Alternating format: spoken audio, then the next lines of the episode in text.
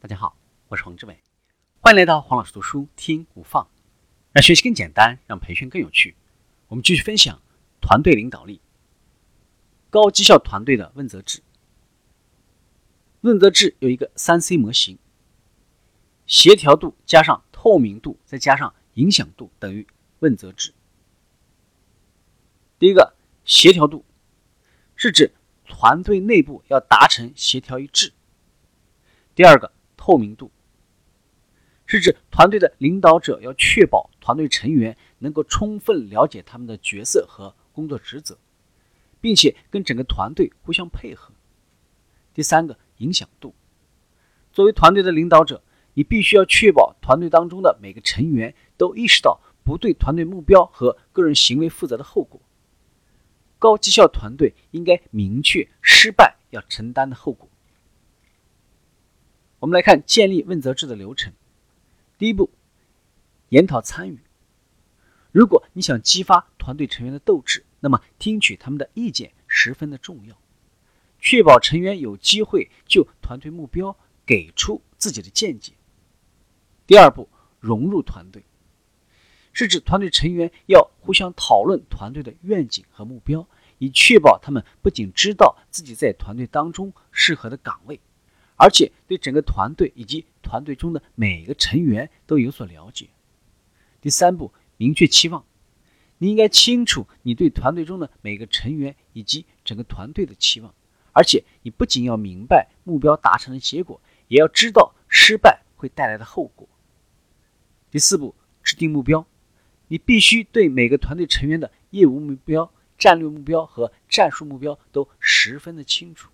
也要清楚自己应该如何衡量项目进展的状况，设定的目标步骤越详细，就越容易达成最终的目标。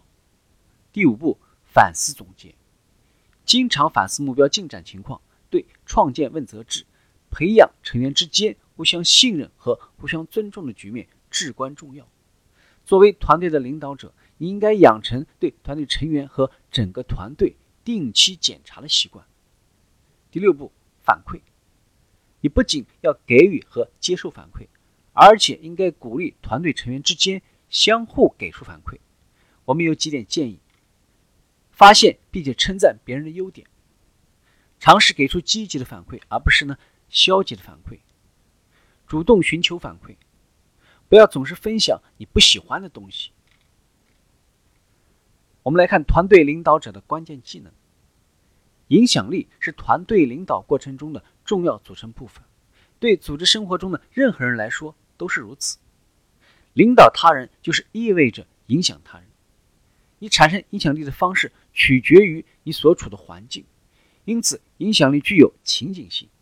从某种意义上说，影响力也具有关系性，因为你总是在影响其他人，需要有良好的情感和关系基础。形成影响力需要一个过程，无法。一蹴而就，这就意味着你可能经过了一段时间才能够起影响的作用。因此呢，你可以慢慢形成你的影响力，而不是试图立即去说服他人。